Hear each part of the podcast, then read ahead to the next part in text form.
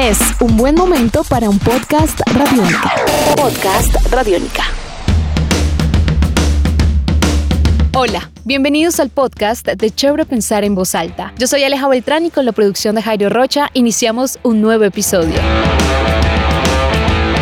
En esta ocasión traemos un tema que involucra a los más pequeños de la casa, a los niños, niñas y adolescentes, pues para ellos este tema de la pandemia no ha sido fácil. Su rutina cambió y con ello todo su proceso de desarrollo, puntualmente el psicológico. Por eso es importante que pensemos en voz alta la salud mental de los niños, niñas y adolescentes.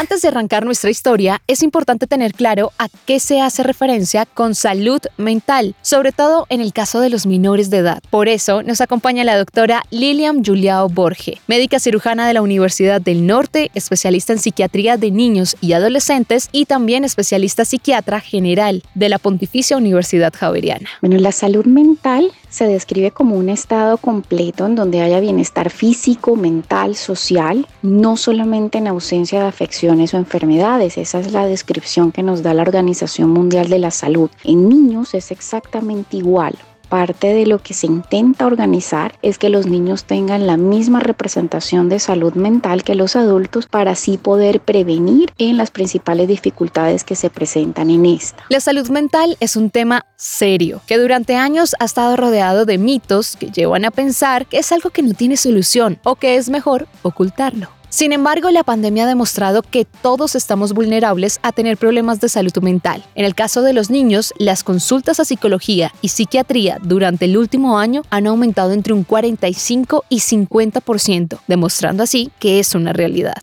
Hola, soy Lucas, tengo 14 años, tengo una depresión y una ansiedad tratada de hace un año.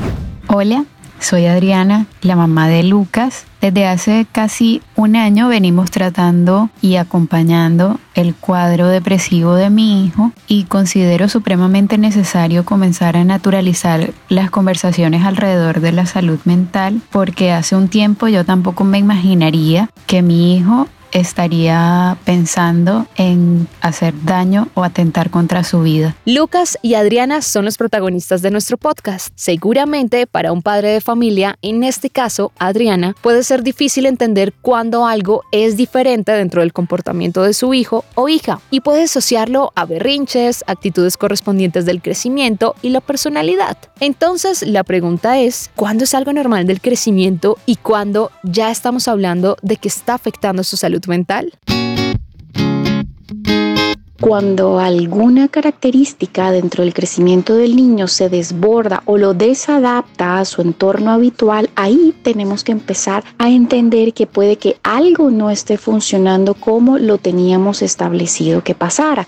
En los niños muy pequeños es la irritabilidad o la autodevaluación en el caso de la depresión que se ve mucho en los proyectos escolares cuando critican mucho lo que hacen, esto me quedó mal, esto está muy feo. Bueno, yo me di cuenta que el comportamiento estaba cambiando porque precisamente su personalidad siempre se ha caracterizado incluso desde su primera infancia a ser bastante bromista, jugar con sus comentarios y hacer siempre reír a la gente. Entonces, pues eso era algo que estaba dejando de ser parte de la personalidad de él. Entonces, en medio de todo eso, pues yo dije, bueno, pues puede ser también que sea parte de la transición de la infancia a la adolescencia porque pues ya tiene 13 años. Sin embargo, comencé a detallar cosas que iban mucho más allá, como por ejemplo la falta de apetito, los cambios de ánimo con mucha facilidad, podía estar contento en un momento y a los dos minutos estar llorando sin consuelo. Aunque para un padre de familia nunca va a ser del todo fácil aceptar que su hijo puede estar teniendo un problema de salud mental, es importante saber reconocer esos cambios anímicos y físicos que presentan y jamás subestimar lo que allí sucede. Bueno, la verdad creo que ni yo actualmente termino de comprender al 100% qué eran las cosas que pasaban por mi cabeza. O sea, la verdad sentía como que, que no, no merecía vivir, no tenía razones para vivir, siendo que habían tantas personas que, que querían una vida, pero simplemente no podían tenerla porque tenían este, algún tipo de dificultades como enfermedades como el cáncer o así. y yo sentía que yo no merecía esta vida. Para Adriana, la mamá de Lucas, él solo estaba con mal humor, cosa que podría ser de su cambio de la niñez a la adolescencia, y bajo de apetito también. Pero en la cabeza de Lucas estaban pasando muchas cosas más que Adriana no alcanzaba a ver. Por eso es importante que los padres de familia sepan leer los síntomas de una posible depresión o ansiedad en menores de edad.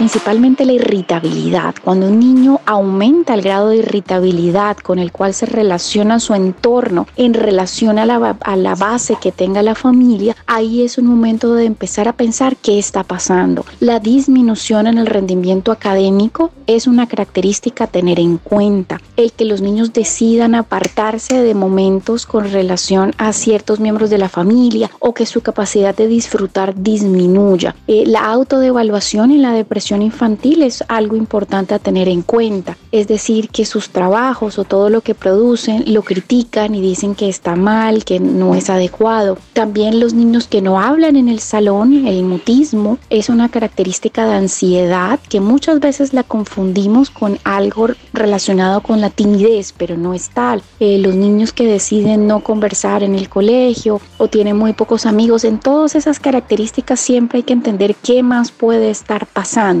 es muy importante entender esa relación de un cambio. El niño venía de una manera y desde cierto momento empezó a cambiar, o más callado, o más irritable, o de cierta manera empezando a tener episodios de agresividad que antes no habían. Todo lo que sea un cambio es motivo de cuestionarnos y empezar a pensar qué pueda estar pasando. Y por supuesto que esto nos lleve a hacer un análisis y de cierta manera eso haga que podamos consultar a un profesional en salud mental para poder intervenir venir a tiempo y poder hacer un esquema de prevención. Pero en el caso de Lucas hay otro detalle que no se puede dejar pasar, porque a sus 13 años ya estaba teniendo pensamientos suicidas ya consideraba que no merecía vivir y que no tenía razones para hacerlo. Los niños tienen intenciones suicidas cuando hay algún tipo de patología asociada, gestos suicidas, e inclusive suicidios consumados. Entonces es muy importante entender que cuando un niño manifiesta una idea de muerte, una idea de autoagresión, siempre en todos los casos tiene que haber una intervención. Ese niño tiene que ser llevado a un profesional de salud mental y es esta persona la encargada de organizar el tipo de idea y organizar el tipo de intervención que se va a hacer. Es muy importante entender que esto no corresponde a familia o a otro tipo de profesionales. El profesional en salud mental es quien dirá si esta idea tiene un contexto para intervención farmacológica o para intervención de algún otro tipo.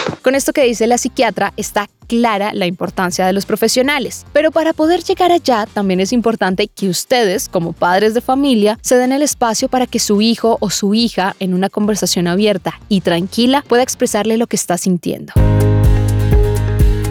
Bueno, la verdad mi mamá fue bastante importante cuando yo me empecé a sentir así porque ella fue una de las primeras personas a las que le conté cómo me estaba sintiendo y la verdad creo que ella le pareció un poco pues impactante porque yo solía ser una persona bastante bromista y alegre y pues al parecer no era que me estaba sintiendo así de alegre como parecía.